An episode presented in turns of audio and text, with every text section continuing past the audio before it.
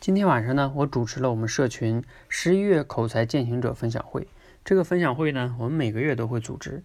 我们简单来说呢，这个分享会做的事情啊，就是邀请每个月中他践行在口才训练践行比较好的一些同学，邀请他们来分享他们的一些经验、方法跟心得，让更多其他同学呢能获得启发跟帮助。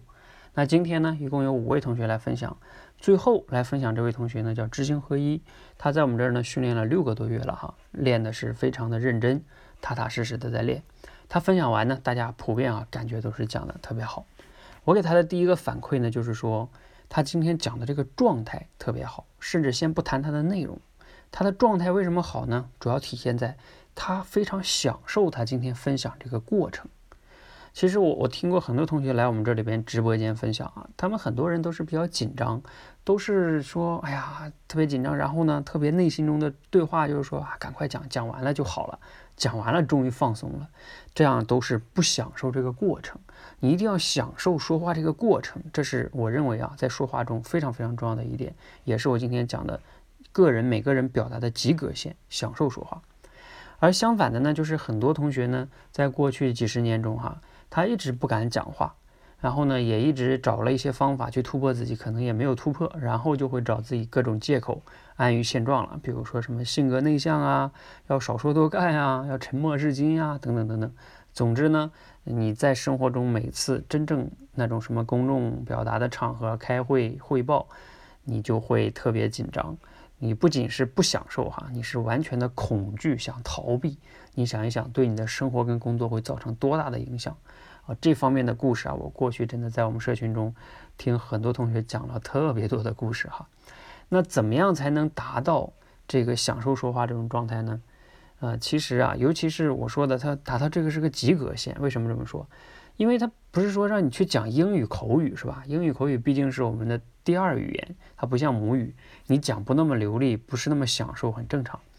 但是呢，这个享受说话，它是我们讲的是自己的母语啊，嗯，要求并不高。你只是讲自己的这种母语，而且我也没有要求你讲的特别出彩。什么叫出彩啊？出彩就是你要讲的能有说服力、感染力、通俗易懂，是吧？然后甚至即兴表达群还能讲的特别好，那是讲出彩。我说的享受说话，就是你只是把自己的想要说的话。然后呢，比如说你的真真实经历啊、真情实感啊，很好的、很流畅的、很自信的把它表达出来就可以了。当然，这里边前提是不能去背诵。如果你背诵的话呢，那你就是一台复读机还不行。你一定要真正的讲自己的真情实感，不能讲什么官话、套话、假话。那样的话，你也很难去享受这个过程。那只有这样的话呢，你才能去享受这个过程。当然了，你要想达到这些呢，还有一个特点就是你确实得持续刻意训练，因为这个享受说话的背后啊，需要你具有口脑协调能力、思维能力以及你的很好的心理素质，你才有可能享受这个说话。总之呢，就是其实你来我们社群啊，想达到这个享受说话这个及格线，并没有那么难。你有个三个月的时间，其实到六个月的时间。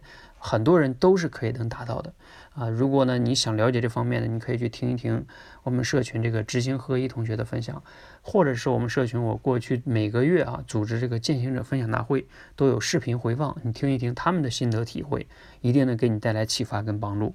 你也相信哈，你只要刻意练习，你也可以的。